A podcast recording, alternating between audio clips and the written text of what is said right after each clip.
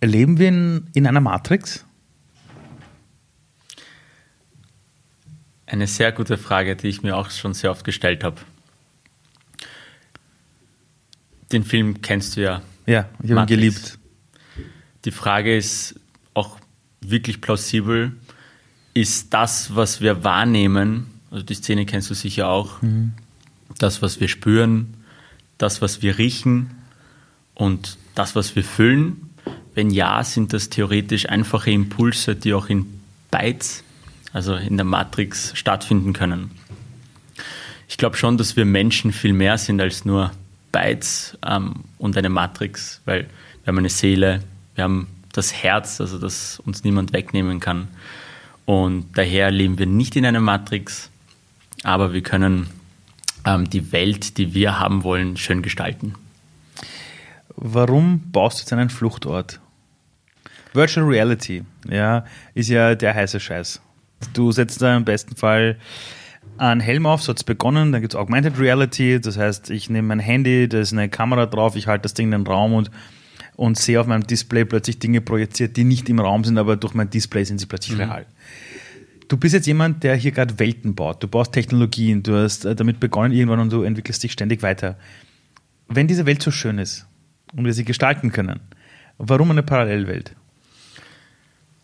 Es ist keine Parallelwelt. Also man muss die positiven Aspekte sehen. Es gibt sehr viele Kinder, die die Bildung nicht genießen können, weil sie weite Wege zurücklegen müssen, weil sie einfach nicht diesen, ähm, diesen Kontakt zur Schule haben gibt es genug Beispiele auf der ganzen Welt. Und wenn man ihnen jetzt aber eine Brille aufsetzt und sagt, du kannst aber die Schule besuchen, obwohl du nicht stundenlang auf den, dich auf den Weg machen musst und mhm. die Schule besuchen, die vielleicht gar nicht gibt in deinem Ort. Mit einer VR-Brille könntest du dieselbe Bildung genießen und könntest auch dieselben ja, Komponente haben, die, die auch wir jetzt haben. Also wir, wir wissen es ja oft nicht zu schätzen, dass wir halt all die Sachen haben. Und aber an Orten, wo das überhaupt nicht möglich wäre, bietet Virtual Reality vor allem ähm, jetzt kein Fluchtort, sondern ein Riesenpotenzial, um auch hier positiv einen Mehrwert zu leisten. Ähm, hast du das Gefühl, dass wenn ich in 40 Jahren jemanden frage, leben wir in der Matrix, da sagen wir, ja, ja, ich habe den ganzen Tag die Brille auf. Ich gehe gar nicht aus dem Bett raus. Ich hoffe nicht. ich hoffe nicht deswegen, weil wir sind immerhin Menschen. Und das ist, das muss man einfach beibehalten, finde ich. Weil das Digitale ist das eine, aber das Reale ist das andere, was wir brauchen. Und klar ist unsere Welt beschränkt, physisch. Das ist die virtuelle nicht. Und sie kann so schön sein, wie wir sie haben möchten. Und wir kennen all die Filme ähm, von Ready Player One mhm. bis hin zu ähm, wo Robotern, wo ich einfach meine perfekte Welt gestalten kann. Und auch aus den Filmen kennen wir das, dass alle aus der Virtual Reality Welt ausbrechen und zurück in die Realität kommen. Weil wir brauchen diesen Bezug zum Physischen, wir brauchen diesen Bezug zu realen, also auch der Kontakt zu den Menschen, das wird uns die virtuelle Realität nicht nehmen können. Bist du ein Träumer? Ja. Jetzt auch gerade im Augenblick? Träumst du gerade? Den ganzen Tag oder in der Nacht nur? Nein, ich träume den ganzen Tag. Und was denkst du dann, wenn du, wenn du träumst? Von was träumst du? Ich träume von einer Welt, die wir alle gleich genießen können. Und mit alle meine ich wirklich alle Menschen auf der Welt. Also, mit, also ich meine einfach damit, dass, noch einmal, wir, wir wissen vieles nicht zu schätzen, was wir haben. Und wenn man das nicht erlebt hat, dann weiß man das auch nicht und daher schätzt man das auch nicht. Und ich will aber, dass alle das Gleiche erleben und haben, von der Bildung hin bis zum, zur Lebensqualität. Wir sind ja glücklich, in Wien zu leben, wirklich. Aber warum willst du das? Ich meine, du könntest ja dein Leben hier genießen. Du bist in Österreich, der Lebensstandard ist extrem hoch, für alles ist gesorgt. Warum willst du das, alle das genießen können? Woher kommt das in, in dir? Oder, oder seit wann hast du diesen Wunsch, dass es so sein sollte? Ich habe das selbst erlebt, dass man jetzt unter anderen Lebensqualitäten lebt. Ich komme ursprünglich aus Armenien, bin in Russland geboren, aufgewachsen. Das heißt, ich habe von allen Kulturen, also von vielen Kulturen zumindest, ähm, unterschiedliche Sachen gesehen. Wir sind nach Österreich gekommen. Das war auch nicht so ohne. Und aus diesem Grund würde ich mir schon wünschen, dass alle Menschen ähm, dasselbe, zumindest annähernd dasselbe haben, was wir hier in Wien oder in Österreich und in anderen Ländern haben, das ich schon für einen, für einen guten Lebensstandard empfinde, auch haben. Du hast erzählt, äh, ihr seid dann irgendwann nach Österreich gekommen. Soweit ich weiß, war das 2003, oder? 2007. Ah, sorry, 2007, vor 13 Jahren, so vor war das. 13 Jahren. Warum seid ihr nach Österreich gekommen? Wie kam es dazu? Also es gibt, es ist ja so, dass es mehrere Gründe gibt, wieso man aus einem Land flüchtet. Mhm. Das kann ein militärischer Grund sein, das kann ein Wirtschafts-, wirtschaftlicher Grund sein. Bei uns war das ein bisschen von beiden. Also man kann nicht sagen, wir sind jetzt nur geflohen, weil unser Leben gefährdet war. Zum damaligen Zeitpunkt haben das meine Eltern sehr wohl empfunden einfach weil das Militär in Armenien damals nicht so sicher war und wenn man dort hingekommen ist, dann gab es Kriege an den Grenzen und hin und her. Was sich jetzt im Laufe der Jahre sehr stark entwickelt hat, muss man auch dazu sagen. Aber es waren auch durchaus, würde ich einmal meinen, wirtschaftliche Gründe, die meine Eltern ähm, dazu gezwungen haben, um zu sagen, wir möchten für unsere Kinder, und das haben sie immer, immer gesagt, niemand verlässt ihre Heimat gerne. Das haben sie zu uns gesagt und das haben sie immer unterstrichen. Natürlich wollten sie immer zu Hause bleiben, allerdings wollten sie auch eine gute Zukunft für uns mhm. darbieten. Ich glaube, sie haben ganz rasch erkannt, dass der Lebensstandard, der uns geboten wurde, nicht der beste war und sie einfach ähm, aus diesem Ganzen ausbrechen wollten. Ähm, wie alt warst du, als Sie nach Österreich gekommen sind? Elf. Elf. Ähm, welche Änderung war die erste Änderung, die du vielleicht an deiner Ankunft in, in Österreich hast? Oh, ich kann mich erinnern, wir sind mit meiner Mutter ähm, auf der Straße herumspaziert und wir haben uns angehört, wie Menschen auf Deutsch sprechen. Und wir haben uns gedacht, oh Gott, wir würden uns so freuen, wenn wir mal die Sprache sprechen, damit wir zumindest verstehen, was die Umgebung so spricht. Es war für uns so, so interessant, wir waren neugierig. Und das war so eine der Erinnerungen, wo ich mich das war, als wäre als wär das gestern erinnern kann, wie ich mit meiner Mutter ähm, am Gehsteig spaziert bin. Das war in Baden. Ähm, ich weiß noch genau, wo die Straße war. Und ähm, ja, darüber haben wir geredet. Wir haben, wir, haben, wir haben uns einfach neugierig gefühlt, wie es wäre, wenn wir die Sprache sprechen würden. Wir wussten nicht einmal, ob wir es schaffen, weil es einfach neu war. Und ähm, Neuland, ich kann mich auch erinnern, das ist die zweite Erinnerung, die mir so spontan kommt, der Empfang in der Schule der war nicht so prickelnd, zumindest nicht für mich. Ähm, das heißt, es war halt äh, ein, ein, Ausländer, ein Flüchtling, der jetzt einmal mhm. da dazukommt. Es war immer so ein bisschen Abstand halten. Und was ich überhaupt nicht vergessen werde, ist das eine Mädchen, das mit mir nicht Händchen halten wollte beim Tanzen. Wir waren Kinder, ich meine. Mhm. Ähm, aber schon in diesem Alter hat sie etwas empfunden, was irgendwie widersprüchlich in ihr war. Und das war, ähm, eben beim Tanzen, also wir haben eben so, eine, so Runden gedreht beim Tanzen und da haben wir alle Händchen halten müssen, damit das eben schön aussieht. Da hat sie sich geweigert. Das, oh. das werde ich nicht vergessen, ja, das war. Du hast vorhin erzählt, als du das erste Mal die Sprache gehört hast, warst du so, so sehr, sehr neugierig. Ah, na, vorhin noch eine andere Frage. Du hast gesagt, das war in Baden. Mhm. War das die erste Wohnung, wo ihr irgendwie gewohnt habt? Oder? Nein, ähm, das Flüchtlingsheim in Dreiskirchen. Ja, da war ich auch. Genau. Und da waren wir und ähm, eines der Orte, wo mein Vater Bekannte hatte, war Baden. Und da sind wir einfach durch die Straßen spaziert, okay. haben sie besucht und da sind wir eben mit der Lokalbahn immer gefahren. Okay. Ähm, ich ja. frage nämlich deshalb, weil nämlich die erste Stadt, in der wir gewohnt haben nach dem Flüchtlingsheim, war, war eben Baden. Ja. Also das waren auch so die ersten Erinnerungen. Aber jetzt zu was anderem. Du hast vorher gesagt, ihr wart so neugierig auf die Sprache mhm. und was da so passiert. Wie wichtig ist Neugierde im Leben? Also wie wichtig ist diese, ist dieses, ist diese Neugier im Leben? Ah, das ist das Wichtigste, finde ich, weil egal in welchem Alter, ob jetzt ein Kind oder ein Erwachsener, ähm, die Neugier ist das, was uns immer hilft, uns weiterzuentwickeln. Das macht uns auch Menschen aus. im, also im Gegensatz zu anderen Tieren. Ähm, und das, das sollte auch immer bleiben. Also egal wie alt wir sind, man sollte immer neugierig bleiben und schauen, dass man die Neugierde auch weckt, bewusst. Wie geht das? Indem man sich öffnet. Ja, ich kann ja, also ich kenne ja viele Eltern, die zu den Kindern oft sagen, jetzt sei mal neugierig, jetzt, jetzt sei mal motiviert. Und ich glaube, das funktioniert einfach nicht. Nein. Aber wie kann man das selber hinbekommen, wenn man zu Hause sitzt und sagt, ah, ich weiß nicht, was ich machen soll, alles ist so zart und oh, auf YouTube spielst du nichts Richtiges. Ich finde, bei den Kindern ist es ganz was anderes. Die Kinder kann man nicht dazu zwingen, neugierig zu sein. Wenn die Kinder neugierig sind, sie haben das noch verinnerlicht, also je nachdem welches Alter, mhm. es wird ihnen oft abgeschwächt mit dem mhm. Alter. Und da muss man nicht sagen, sei mal neugierig. Wenn du nicht mhm. neugierig bist nach einem gewissen Thema, brauchst du es überhaupt Ist es nicht eins? Nein. Ja. Also fuck off. Ja, also, genau. Das ist, das ist ganz klar. Und ähm, Neugierde bedeutet auch, du musst offen sein. Und offen bedeutet auch wiederum, sei offen für das, was dich interessiert. Ja, wenn, ich, wenn ich überhaupt kein Interesse in, in Biologie habe, wieso soll ich die Zelle lernen, bitte? Mhm. Ich meine, bringt es mir was? Natürlich ist es gut, ein gewisses Hausverstandwissen zu haben, mhm. aber brauche ich das, wenn ich nicht Biologie oder Medizin studiere? Mhm. Ähm, du sprichst extrem gut Deutsch.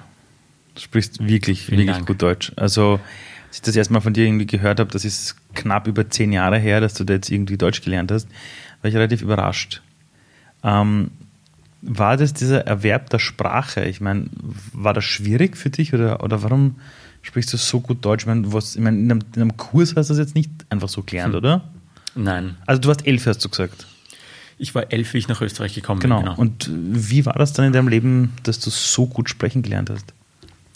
Also es war unterschiedlich. Es waren wirklich unterschiedliche Stufen. Ich würde mal sagen, die erste Stufe, das waren ein bis drei Jahre, wie ich in Österreich war. Das ging relativ rasch, dass man ein Grund, ähm, Grundwissen oder Grundsprachwissen erwerbt. In der Schule oder? oder in der Schule, Freundeskreis. Okay. Also die ersten drei Wörter, die ich gelernt habe, waren Schimpfwörter. Das ist ähm, überall so. Genau. Das ist und, normal, das ist ein guter Einstieg. und das, das, so hat es einmal begonnen. Und dann ist es halt weitergegangen. Es gab Lehrerinnen und Lehrer, die haben mich unterstützt. Es, waren, es gab welche, denen war es wurscht. Und so hat sich das in Stufen gegliedert. Und jedes Mal, wenn ich Menschen getroffen habe, denen es nicht wurscht war, die haben mich unterstützt und gepusht. Ähm, eines der Lehrer ist aus meinem Gymnasium, also aus, aus der Schule, wo ich dann aus der Oberstufe, Oberstufe ähm, er ist als Deutschlehrer dazugekommen, Sprachwissenschaftler, sehr korrekt, aber auch sehr konservativ und hat aber trotzdem immer gewusst, wie er sozusagen den Schmäh rausholt und schaut. Also nichts mit digitalen Medien zu tun gehabt. Das werde ich nie vergessen. Er war sehr analog ähm, und das war uns aber egal. So der erste Lehrer, glaube ich, der so war bei uns in der Schule oder in der Klasse. Er hat es tatsächlich geschafft, dass er mich dazu gebracht hat, den, die bunten Steine von Adalbert Stifter zu lesen. Das waren 900 Seiten oder so. Ähm, oh. Und eine Interpretation darüber zu schreiben, die er bewertet hat und meine Note dazu hinzugefügt hat, aber meine alten Note. Das heißt, das war unsere Vereinbarung, warum ich mit einer positiven Note durchkomme, mit einem Vierer. Oh. Nur wenn ich über den Sommer den Adalbert Stifter lese und ähm, sozusagen auch das zur Verfügung stelle. Und er war einer der Lehrer, der das, äh, erstens hat daran geglaubt, mhm. also das war mal ein, ein Riesenlob an ihn. Und zweitens, der hat das dann auch wirklich gemacht. Der hat sich im Sommer hingesetzt und hat meine Arbeit korrigiert und hat mir dann einen Dreier zurückgeschickt. Und ein Dreier war für mich der äh, Wahnsinn. Wow, eine Interpretation, die ich selber geschrieben habe, kein Copy and Paste aus Wikipedia oder so, mhm. habe ich früher immer gemacht, um mich irgendwie durchzukämpfen. und er hat wirklich Wert darauf gelegt und es hat funktioniert. Äh, ihr baut bei euch im Unternehmen, baut ihr Technologie, die Menschen unter anderem hilft, Dinge besser zu lernen. Bei euch gibt es, äh, wenn man euch ein bisschen googelt oder auf YouTube nachschaut, gibt es ja irgendwelche Videos, wo man sieht, dass jemand ein T-Shirt anhat und dann rennt der andere mit dem Handy vorbei und plötzlich sieht er die ganzen, die ganzen inneren Organe eines Menschen. Ähm, glaubst du, dass die Technologie ausreicht für Schüler und Schülerinnen, um besser zu lernen oder braucht es immer noch Lehrer? Die Technologie ist nicht genug. Das, was wir bitten, ist aus dem eigenen Need entstanden. Mein Bruder und ich, wie wir nach Österreich gekommen sind, haben wir halt nichts verstanden. Und wir hätten uns gewünscht, es gibt etwas, was die Dinge zumindest visualisiert. Bilder sagen mehr als tausend Worte. Wir würden verstehen, wo liegt die Leber? Was ist die Leber überhaupt, wenn der Lehrer mir zeigt, das in 3D auf deinem Körper ist die Leber? Und das würde uns helfen. Das war so unsere Idee. Und wir haben gesagt, passt, dann helfen wir allen Migrantinnen und Migranten oder Flüchtlingen, ähm, hier ein besseres Wissen zu bekommen. Und wir haben festgestellt, dass es eigentlich für alle sinnvoll ist, also auch für alle Schülerinnen und Schüler. Und was wir immer dazu gesagt haben, ist, dass es nur ein Zusatz ist. Das ist nie ausreichend. Das heißt, die Technologie braucht genauso die Bücher, wo ich etwas lese, dann das Bild abscanne über mein Handy und dann das 3D-Modell dazu bekomme. Und das 3D-Modell oder die Animation bezieht sich aber wiederum auf den Text oder auf etwas anderem aus dem Printmedium. Und nur dann, indem das ein Ganzes ist, auch mit der pädagogischen Unterstützung, wird es funktionieren. Aber wie schauen die, oder wie muss denn so ein, so ein Lehrer der Zukunft sein? Also welche Fähigkeiten braucht denn der wirklich? Weil ich hatte wirklich Lehrer, die sind in die Klasse gekommen, wortlos, haben sich zur Tafel gestellt und haben Text aufgeschrieben in der HTL damals und ich habe es abschreiben müssen. Also wir alle haben nur abgeschrieben und das war's, das war der Unterricht. Ähm, wie sieht sowas mit Technologieunterstützung in 20 Jahren aus? Also wie ist jemand, der, jemand, der sagt, ich, ich möchte Lehrer werden? Der ist heute 14 Jahre alt und sagt, ich möchte mal Lehrer werden. Auf was muss er sich einstellen? Ich glaube, Lehrer der Zukunft oder Lehrer der Gegenwart ja, eigentlich, ja, ja. Ähm, egal ob Technologie oder nicht, muss viel stärker einfach da sein für die Schülerinnen und Schüler als Coach, als Unterstützer, um sie zu leiten, um ihnen zu zeigen, wo können sie die wichtigsten Informationen herbekommen. Weil ähm, aus den Büchern zu lernen oder etwas auswendig zu lernen, wird immer sinnloser. Ich möchte mhm. nicht sagen, dass es falsch ist, etwas auswendig zu lernen, aber es bringt mir wenig, wenn ich genauso weiß, wo ich die Dinge richtig finden kann. Mhm. Ähm, Ford zum Beispiel, der angeklagt wurde, weil er ja irgendwelche Falschaussagen tätigt, weil er nicht weiß oder nicht genau ähm, die, die Informationen zur Verfügung gestellt hat.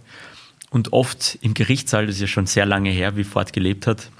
Henry Ford meinst Henry du? Ford, ja. Ah, das kann ich jetzt gar nicht erzählen. Er wurde, ja, er wurde sehr oft, ähm, äh, es war irgendein Artikel und da hat er ein Statement abgegeben und dann hat das geheißen, dass dieses Statement der Unwahrheit entspricht.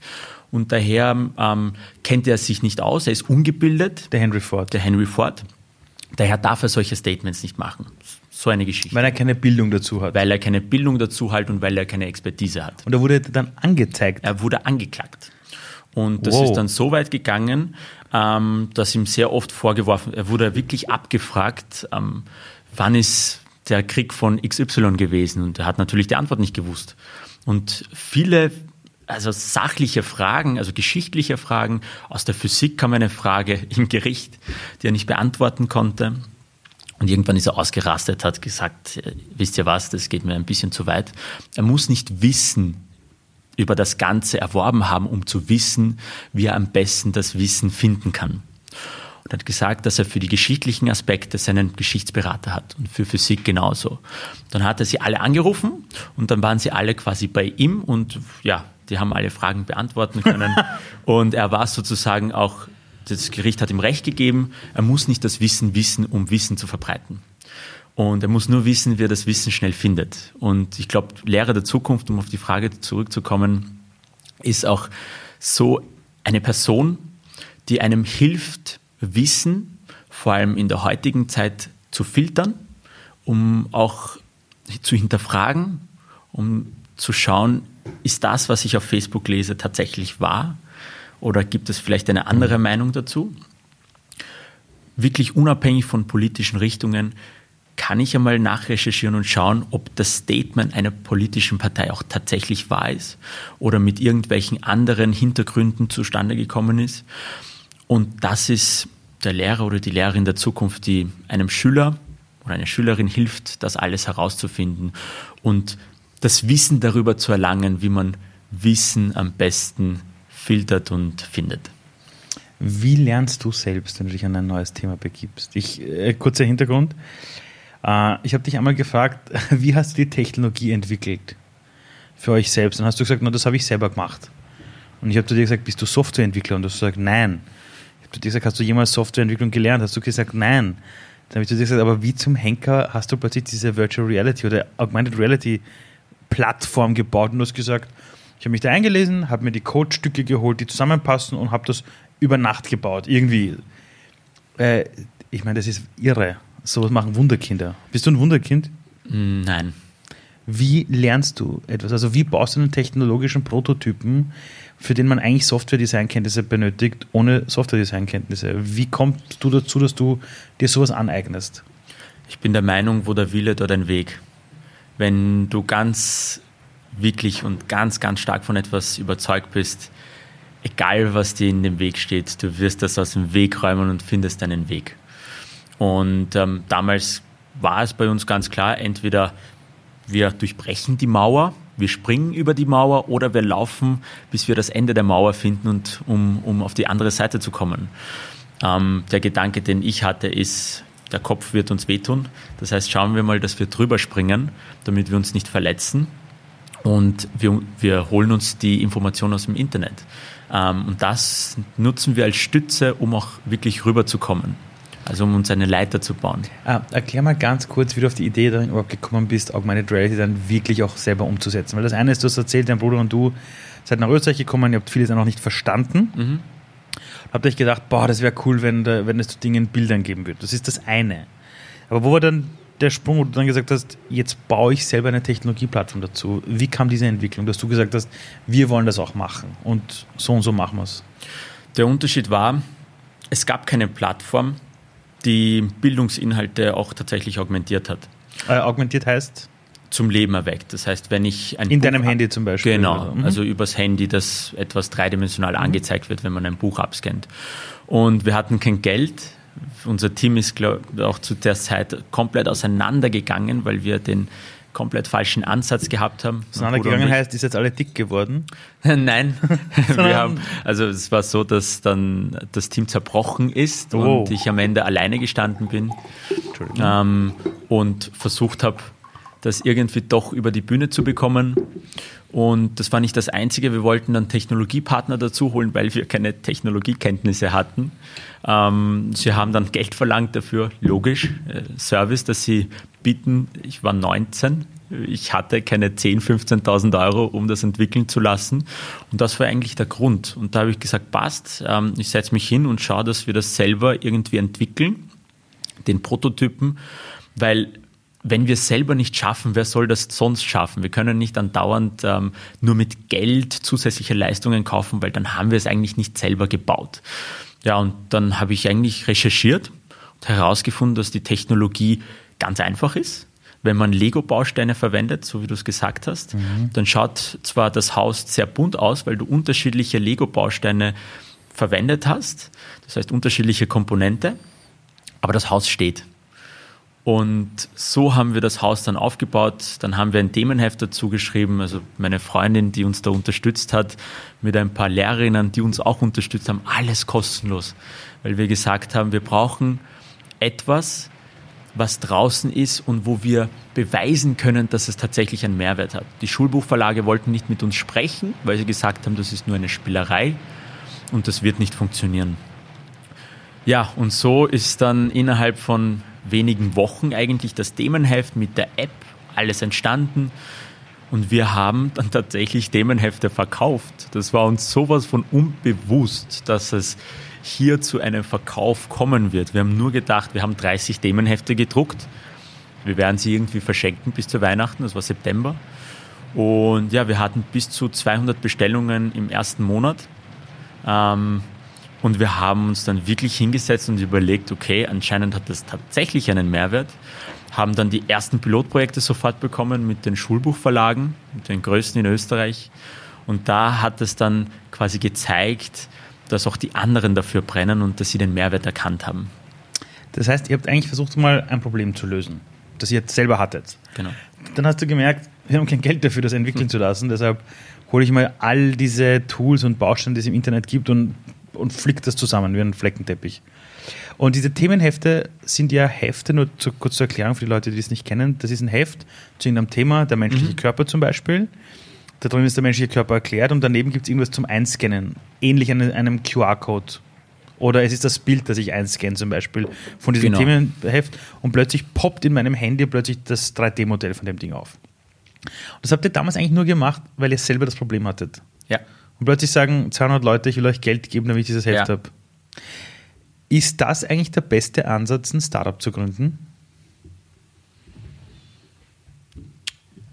Es gibt auch Leute, die sagen, äh, da gibt es einen Markt, der ist drei Milliarden wert äh, und wir Ja. müssen den einen alten Spieler ausschalten, deshalb gründen wir Startup. Ich kann das nicht beurteilen, weil ich die anderen Ansätze selbst nicht ausprobiert habe.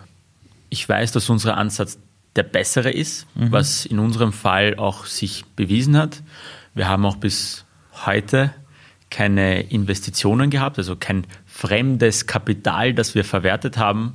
Es war entweder ich, der fünf Nebenjobs hatte, damit die Mitarbeiter irgendwie noch weiter bezahlt werden, oder Friends and Family, die immer wieder Geld beigesteuert haben, um zu schauen, dass wir über die Runden kommen.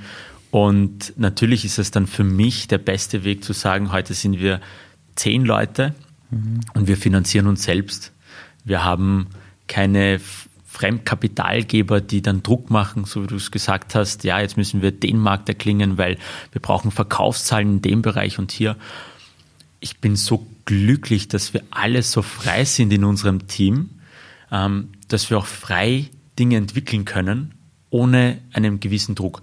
Wir haben einen gewissen Druck, was die Technologie betrifft, damit wir immer am, am, am vorne sind und hier den Vorsprung beibewahren. Aber wir haben jetzt etwas Neues eingeführt, die zwei Tage Free Development, wo jeder, jeder vom 3D-Artist bis hin zu ähm, ähm, Custom Relationship Manager sich entscheiden kann, welche, welches Projekt ich in, innerhalb dieser zwei Tage selbst aufbauen möchte. Äh, ist es pro Jahr, pro Monat, pro Pro, Quartal? ne, wir haben das noch nicht ganz entschieden. Also wir starten Okay, es jetzt. okay. Das wird wahrscheinlich pro Quartal sein. Super. Wobei wir wollen es auf eine Woche verlängern. Und die Projekte haben nichts mit dem Unternehmen zu tun. Das ist das Besondere. Nichts mit Augmented Reality, nichts mit Virtual Reality. Jeder darf sich frei entscheiden, welches Projekt er angeht. Das heißt, es könnte sein, dass dann eine Tinder-Plattform 3D rauskommt, oder? Das war die erste Idee, die dann Ja, ich glaube, das ist die erste Idee, an die jeder wahrscheinlich denkt, ja. Äh, jetzt äh, muss ich aber echt was fragen. Äh, man hat dich ja im Fernsehen gesehen. Bei zwei Minuten, zwei Millionen. Und da gab es ja einen Deal, der eingegangen worden ist. Oder doch nicht? Der Deal wurde zwar eingegangen, aber Genau. man kennt das ja, es ist Fernsehen. Das Ja. heißt, ähm, alles, was dort passiert, ist nicht tatsächlich wahr. Also man setzt sich dann im Nachhinein noch zusammen, schaut sich dann alles noch einmal an, Mhm. Ja. ob das tatsächlich der Wahrheit entspricht und so ist, wie man es haben möchte. Mhm. Und wir sind dann zu dem Entschluss gekommen, auch mit Corona und allem, es ist dann ein bisschen eine Zeit gewesen der schweren Entscheidung, glaube Mhm. ich, für viele, dass kein tatsächliches Investment Mhm. zustande kommt. Ähm, wir sind so auseinandergegangen. Wir sind zwar immer noch in Kontakt, daten uns ab, aber ähm, wir, sind, wir sind zuversichtlich, dass es in Zukunft jemanden geben wird, der an das, was wir machen, glauben wird, ohne über Bewertungen und ohne über Verkaufszahlen zu diskutieren. Das kenne ich gut. Ich habe, das kann man jetzt auch nachlesen, was ich jetzt erzähle. Ja. Wir haben mal damals bei Watcher Do zweieinhalb Millionen Euro aufgestellt als Investment vor ein paar Jahren und dann noch ein, ein paar hunderttausend dafür die Schulprojekte, äh, wo wir in die Schulen gehen. Und das war damals, war auch die Diskussion nicht über diese Bewertungen und Verkaufszahlen, sondern da haben wir damals Business Angels an, an Bord geholt, denen das Thema einfach wichtig war. Und das gibt es in der heutigen Welt, auch wenn man das Ja. oft so nicht sieht. Du hast erzählt, ähm, oder in der Sendung hat man gesehen, ihr geht, oder ihr sagt zumindest, ihr wollt den Deal eingehen, jetzt erzählst du, dass es dann doch anders gekommen ist. Wie gehst du in deinem Leben damit überhaupt jetzt um? Jetzt gar nicht auf das bezogen, aber mit Enttäuschungen. Ich akzeptiere sie. Aber bist du dann nicht komplett am Boden bei irgendeiner Oh ja. Enttäuschung und sagst, oh Gott, mein armes Leben, die nächsten drei Tage lasst mich in Ruhe? Also ich oder? werde das nie vergessen. Wir haben eine fette Nachzahlung vom Finanzamt bekommen, wo ich gedacht habe, oh mein Gott, uns reißt jetzt alle Stricke. Okay. Also wir sind wirklich, also ich bin äh, vom, vom, von der Buchhaltung dann gekommen, alle haben mich gefragt, was los ist, ob es mir gut geht. Also ich war natürlich am Boden. Okay. Ähm, was wir dann aber gemacht haben, wir haben es ganz rasch akzeptiert und ich sage bewusst wir, weil ich nicht alleine war. Ich habe dann mit dem Victor, das ist unser COO, so nennen wir ihn, ähm, unser Sonnenschein, Wir haben uns. COO, Sonnenschein. okay, das ist gut, ja. Stimmt ja jetzt. So, Sonnenschein, ja, okay. Wir haben uns dann zusammengesetzt, wirklich an demselben Abend, das war, glaube ich, ganz spät dann, also das ist dann über Mitternacht dann gegangen, haben einen extremen Plan aufgestellt, was wir jetzt die nächsten Tage machen werden, um jetzt trotzdem jetzt nicht so überfordert von dem zu sein.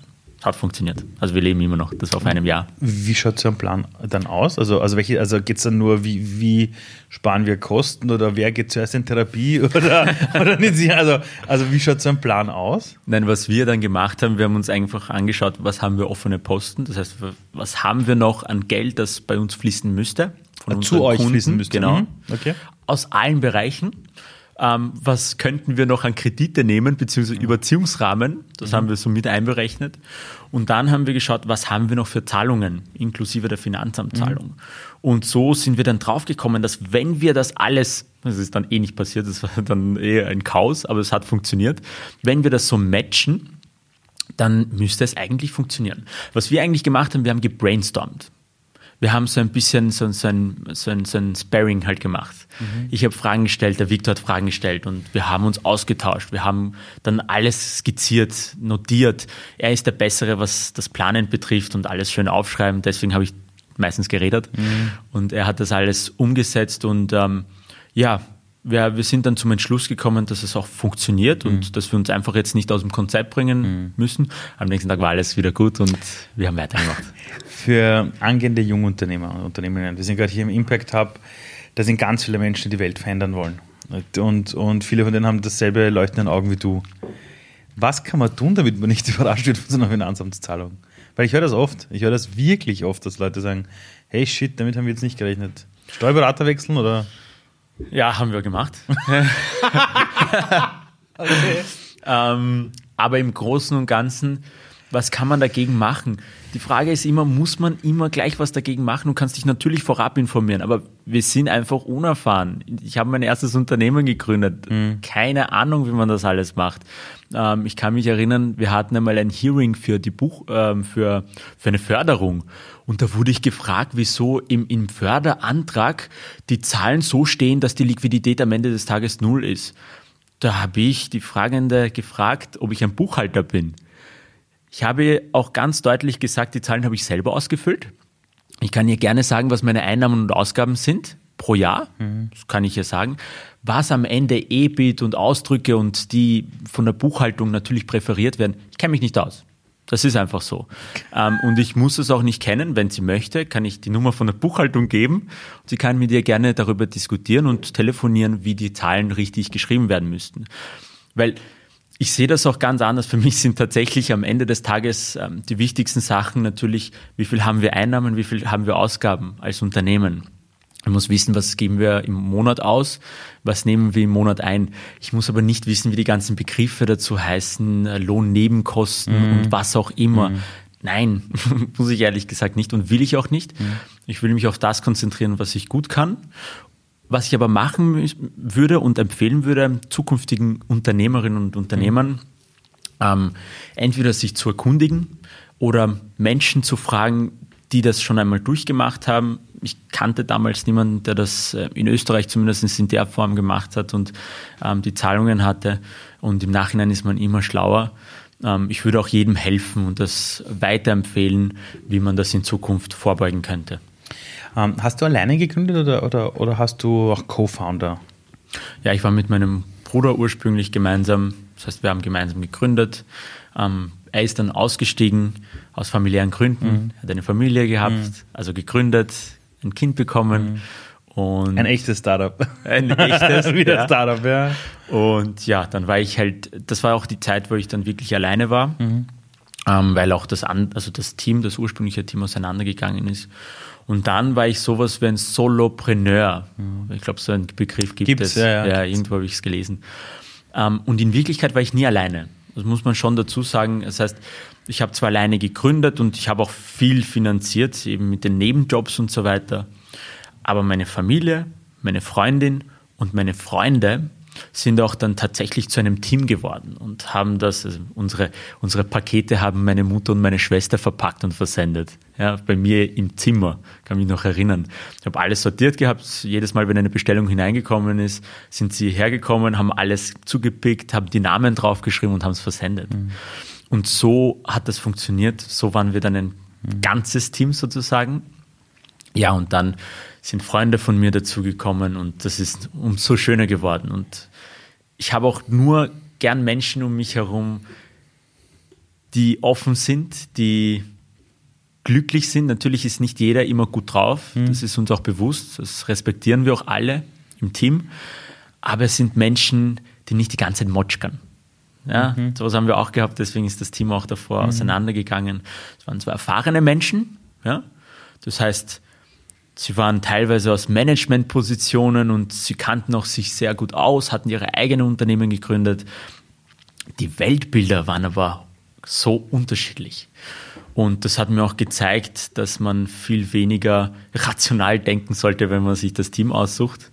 Sowas wie eine Ausbildung ist zum Beispiel bei uns überhaupt nicht wichtig. Man bekommt eine Aufgabe, wenn du die Aufgabe lösen kannst, die jetzt auch nichts mit unserem Geschäft zu tun hat, dann bist du lernwillig und das zählt für uns.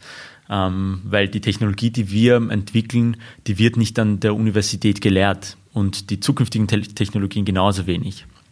Und deswegen bin ich der Meinung, dass man wirklich darauf aufbauen sollte, dass die Mitarbeiter eher willig sind zu lernen, weil sie werden die ganze Zeit was Neues lernen müssen. Glaubst du, dass du das auch schaffst bei einer Mitarbeiteranzahl von 500 Leuten? Weil es gibt immer, wenn man so beginnt am Anfang, das ist meine Erfahrung und meine Sichtweise, ähm, ist, hast du so Freunde, Familie, Bekannten von Bekannten, da kennt einer den anderen und es geht, solange alle in den Raum passen und sich irgendwie spüren und kennen. Nur dann, und gerade du hast ein Business, das kann man skalieren. Ja? Das mhm. heißt, wenn das Ding skaliert, es geht in mehrere Länder, du hast 100, 200, 300 Mitarbeiter, wie sorgst du dafür, dass diese Kulturthematik bleibt? Und du dann eben nicht nur mehr die Profis hast, wo aber die Weltbilder ganz ja. andere sind. Also in, in erster Linie, das haben wir seit kurzem gemacht, ein, okay. ein, ein, ein Company Handbook. Oh. Und in diesem Company Handbook sind einmal 20 Seiten nur über die Philosophie. Hast du das geschrieben? Mit Victor gemeinsam. Wow. Ähm, und da geht es wirklich einmal um die Philosophie. Das heißt, wie, wie, wie sind wir? Wie ticken wir? Wie sollen wir sein? Wie jemand, der hineinkommt, müsste das zumindest agreeen. Ja? Also wir haben so auch ein, ein, ein Code of Conduct zumindest. Mhm. Du musst damit einverstanden sein, dass wir alle transparent sind, dass wir alle frei sind, dass wir alle so sind, wie wir sind. Und ähm, ich glaube, in einem Unternehmen mit 500 Leuten ist es genauso möglich indem man die einzelnen Teilbereiche auch natürlich aufteilt. Du kannst nicht 500 Leute in einem Team haben, das wird nicht funktionieren. Du kannst einzelne Teams haben, aber die Grundphilosophie, ähm, das ist auch eines der wichtigsten ähm, Schriftzüge und auch, das hängt bei uns dann ganz groß an, an der Wand irgendwann einmal, das habe ich mir vorgenommen. Einer für alle und alle für einen. Von den Musketieren. Von den Musketieren. Das ist etwas, was uns prägt als Unternehmen, das ist etwas, was mich geprägt hat persönlich, weil mir doch sehr viel geholfen wurde im Leben, ob meine Schule bezahlt wurde, ob der Deutschlehrer, der mich da unterstützt hat oder in anderen Bereichen. Und ich nenne die Menschen auch oft Engelchen, die da ähm, wirklich ohne sich etwas zu erwarten Unterstützung leisten. Einfach so, weil sie glauben, sie müssen jetzt helfen. Und genau dieses Prinzip wird bei uns gelebt. Wir helfen jederzeit gerne untereinander ob das von der Standesamtanmeldung bis hin zu, weiß nicht, wir haben die craziesten Sachen bei uns im, im Unternehmen. Wir sind einfach füreinander da und ähm, das wird bei uns beibehalten bleiben. Wenn du jetzt an die Zukunft denkst, ähm, du hast jetzt eine ziemliche Reise schon hinter dir. Also allein die Zeit jetzt in Österreich, die Sprache lernen, aus Teilstücken äh, plötzlich Technologie bauen. Jetzt hast du zehn Personen, wo du sagst, ihr könnt euch selbst erhalten. Das ist schon ziemlich viel für jemanden, der so jung ist wie du. Ich meine, du bist jetzt, warte mal, du bist jetzt wie alt? 24. 24? Puh. Ich könnte nicht ganz dein Vater sein, ja. also noch nicht ganz.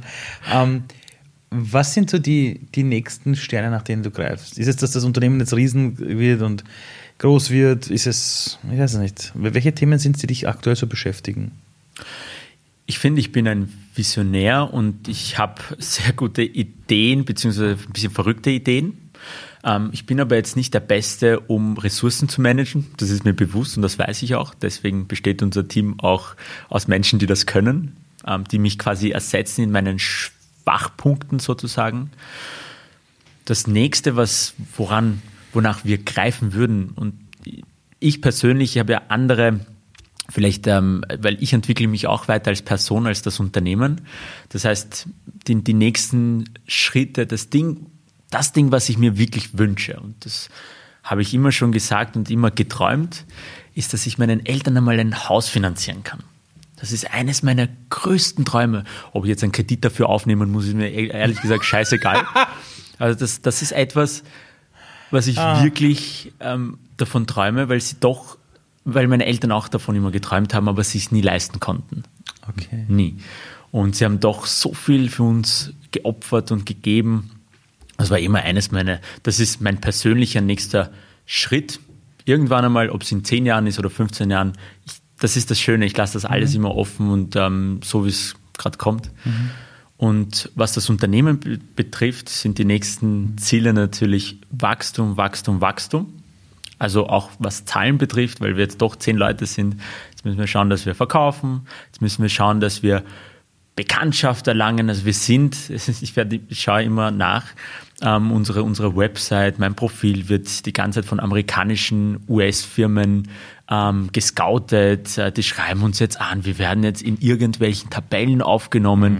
wo nur Unternehmen drinnen sind, die über 10 Millionen Investment schon hatten. Mhm. Das gibt ein schönes Gefühl. Und auch wenn es nicht die Umsätze sind, dann zumindest Wachstum der Gefühle und äh, Wachstum der Anerkennung.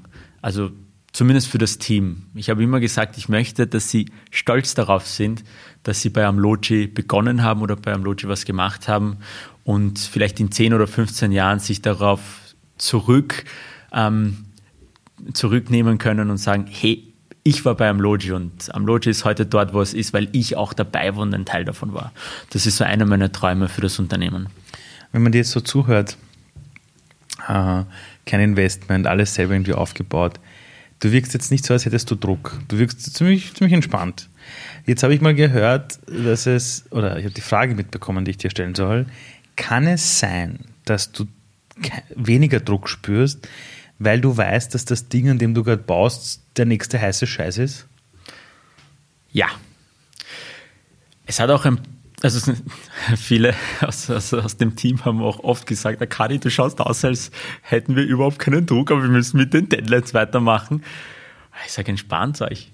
Das ist ganz ehrlich, die Deadlines sind dafür da, damit sie nicht eingehalten werden. Also da versuche ich. Da, Deadlines sind dafür da, damit sie nicht eingehalten werden. Also ja, da versuche ich sie schon sehr straff zu halten, oft. Und ich habe das aber auch wiederum anerkannt, also selbst reflektiert und gesehen, dass die Deadlines, die ich gesetzt habe, auch oft ein bisschen übertrieben waren. Deswegen lasse ich das jetzt andere machen, die sich auch auskennen.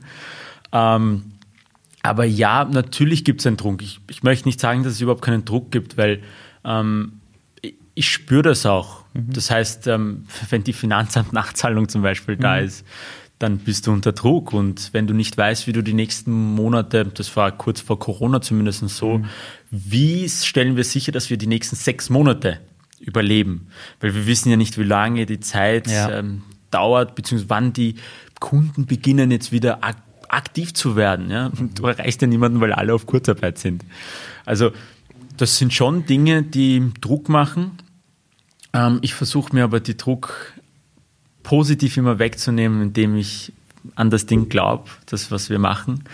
Ähm, ich muss mich manchmal dazu zwingen, ein paar Tasks zu erledigen, damit Dinge weiterkommen.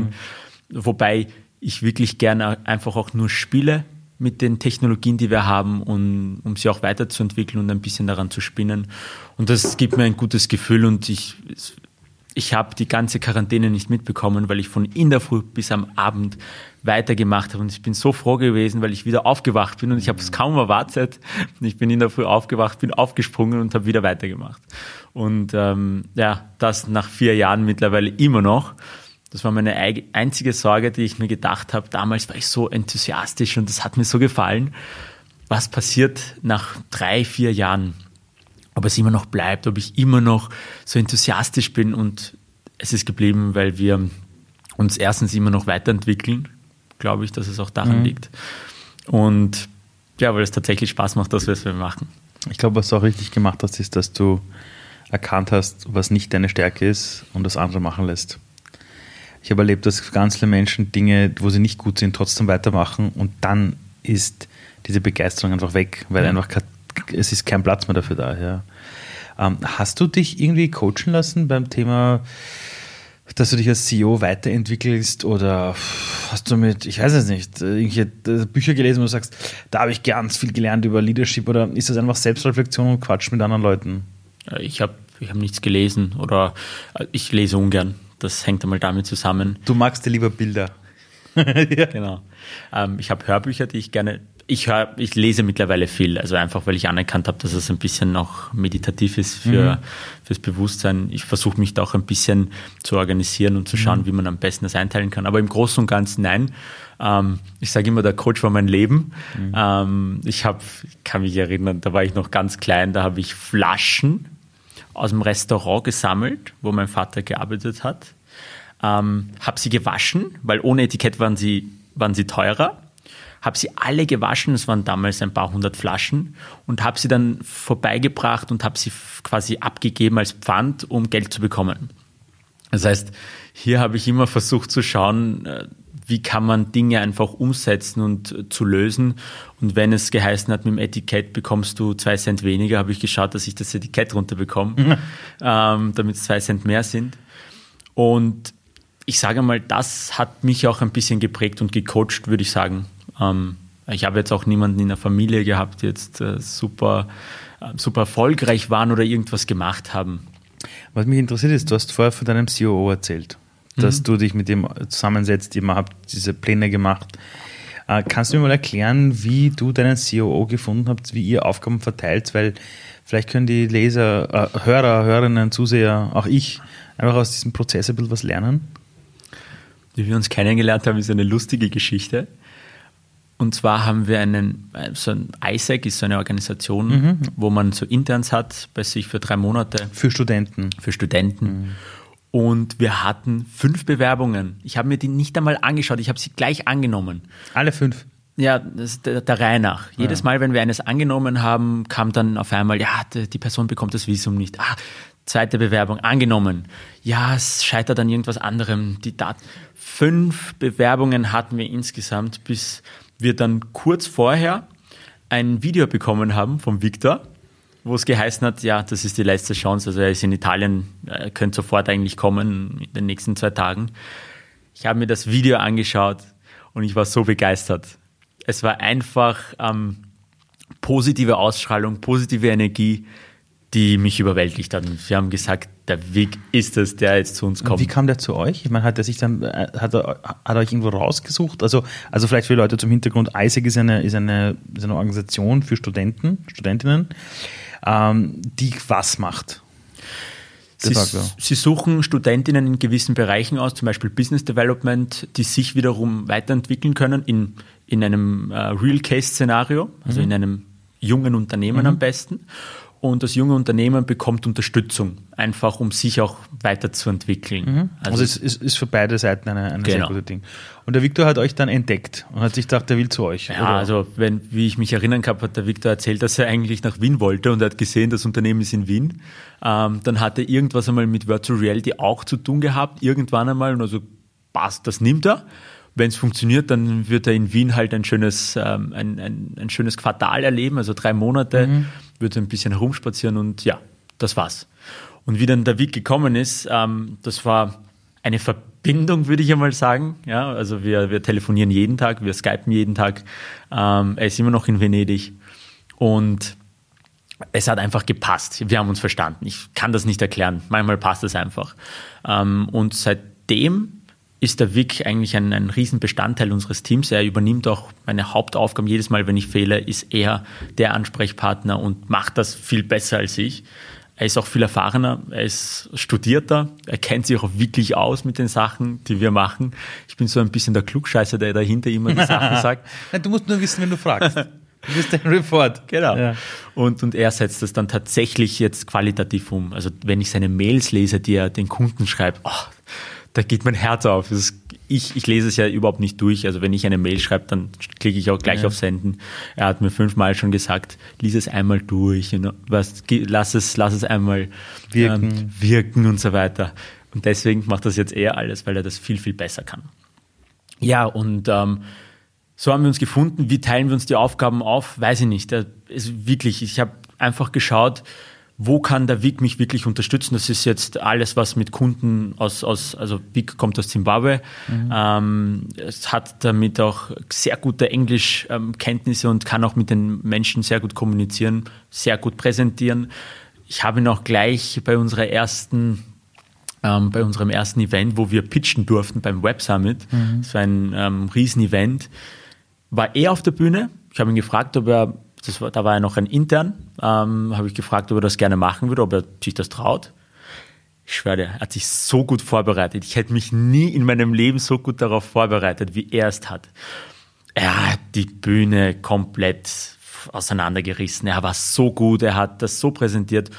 Ja, und das habe ich einfach erkannt. Ich habe gesehen, auch wenn ich gerne auf der Bühne stehen würde und präsentieren würde, ist er eigentlich der Richtige dafür.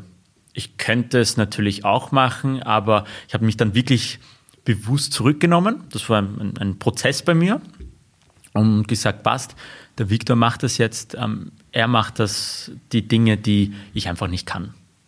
Das war auch das Learning, dass ich dann begonnen habe, auch die Entwicklungssachen schöner abzugeben. Das ist nämlich eine, auch eine Frage, jetzt ganz kurz. Wie schwer ist es, sich einzugestehen, dass man Dinge nicht kann, wo man sich vorher gesagt hat, ah, das, das mache ich, weil ich bin CEO. Es ist verbunden mit ganz tiefen Löchern, wo man dann quasi in, in Depressionen verfällt, weil man glaubt, ah, ich kann nichts und ich werde nichts schaffen und es wird nicht funktionieren. Gab es auch schon. Also auch wenn ich oft sehr positiv bin, hatte ich auch oft Tage, die sehr anstrengend waren. Ähm, und ja, ich glaube, da muss man einfach durch.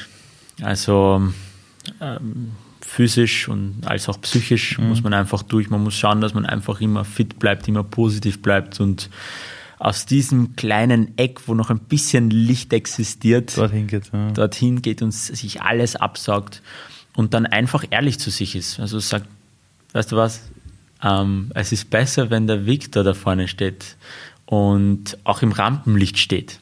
Ist so, ja, ist aber viel, viel besser. Erstens fürs Unternehmen, zweitens für ihn. Ähm, und da bin ich auch froh, wenn sich das Team weiterentwickeln kann und Erlebnisse hat. Das ist auch das Erste, was wir sagen. Bist du sicher, dass du was lernen kannst, dann bist du bei uns richtig. Wenn du nicht weißt oder nicht glaubst, dass du was bei uns lernst, forget it. Ähm, in erster Linie sollte sich jeder selbst weiterentwickeln. Und ich habe erzählt, dass äh, wir jetzt äh, traurig sind, weil einer unserer Hauptmitarbeiter und Teammember, Freund, ähm, uns verlässt. Ich bin aber so froh, weil er eine geniale PhD-Stelle bekommen hat an der Uni, wo er sich noch einmal eine Stufe weiterentwickeln kann. Und wir waren alle traurig, aber gleichzeitig so froh für ihn, weil er halt das geschafft hat, was, was wir nicht haben. Und das ist auch schön für ihn persönlich zu sehen. Ähm, Hat es das Leben so mit dir gut gemeint? Ich bereue keine einzige Sekunde meines Lebens. Also finde ich, ja. Ich bin dankbar für alles, was meine Eltern gemacht haben, Freunde, Familie und generell für das Leben, das ich habe. Ich habe jetzt nie immer die neuesten Sachen gehabt. Ich habe sie teilweise von Freunden angezogen oder anderen, die halt irgendwie gespendet wurden. Ich weiß es jetzt, jetzt erst sozusagen bewusst ähm, zu verstehen, dass es gar nicht einmal so schlimm war. Damals kann ich mich erinnern, ich habe mich aufgeregt. Wieso muss ich die Hose von jemandem anderen anziehen oder die Schuhe von jemandem anderen? Es ist ein bisschen wirre, aber ich bereue es keine Sekunde. Ich, dafür habe ich Nike-Hosen anziehen können, also so kurze Hosen, die wir uns vielleicht nie hätten leisten können damals. Ähm, wenn du jetzt zurückgehst an den und zurückdenkst an dich selbst, als du in Österreich angekommen bist Und dieser kleine Junge von damals sieht dich jetzt heute und sieht, zu wem er geworden ist. Wie würde der über dich denken oder über sich selbst denken? So möchte ich werden.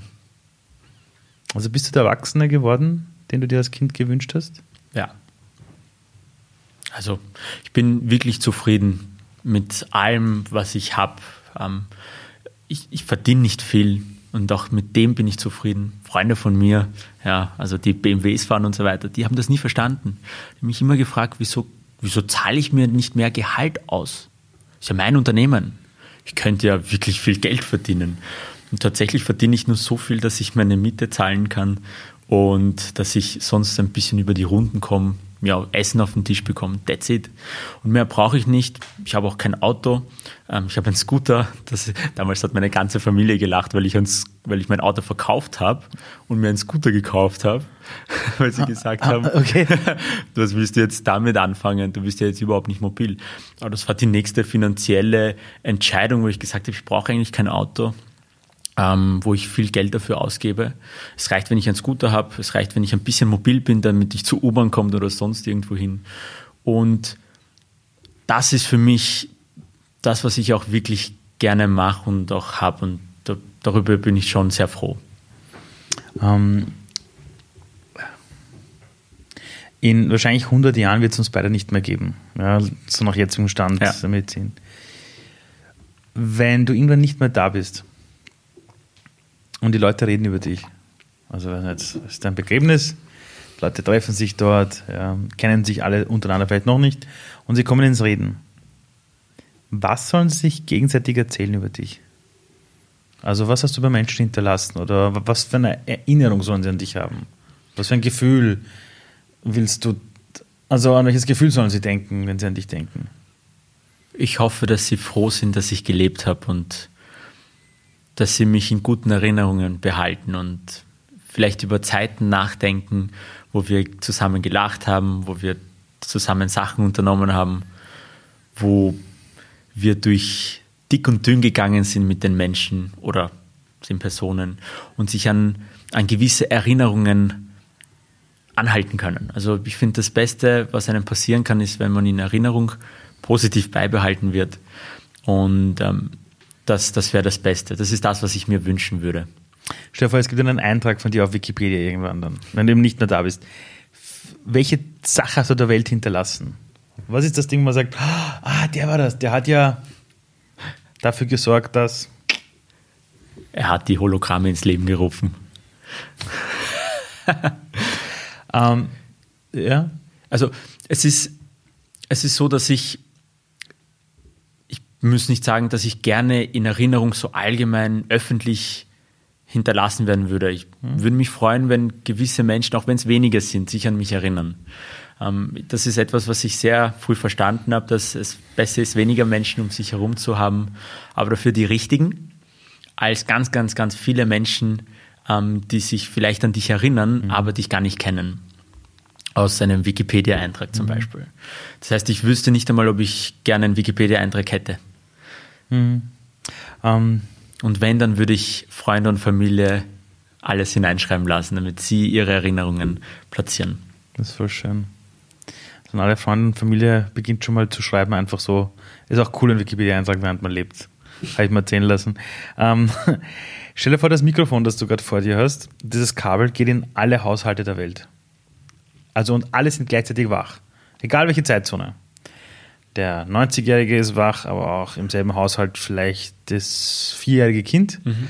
Die ganze Welt hört dir gerade zu. Es sind sieben bis acht Milliarden Menschen. Du hast dieses Mikrofon und du kannst jetzt in den nächsten 10 bis 30 Sekunden, 40 Sekunden etwas sagen, wo du sagst, das sollte die ganze Welt hören. Das sollten alle hören und das sollten alle mal denken. Wenn, du, wenn es eine Sache gibt, wo du sagst, ah, geil, das kann ich jetzt der ganzen Welt mitteilen. Was wäre das? Das, was ich wirklich mitteilen würde allen, ist, dass sie nie vergessen, füreinander da zu sein, in welcher Situation auch immer, dass sie nie vergessen, neugierig zu bleiben und dass sie auch nie verlernen, neugierig zu bleiben und sich immer wieder weiterentwickeln, persönlich. Hat jetzt nichts mit, mit intellektuellen Sachen zu tun. Es kann auch empathische Sachen sein, wo wir uns weiterentwickeln. Und das würde ich der ganzen Welt gerne weitergeben. Vielen Dank. Dankeschön für die Einladung.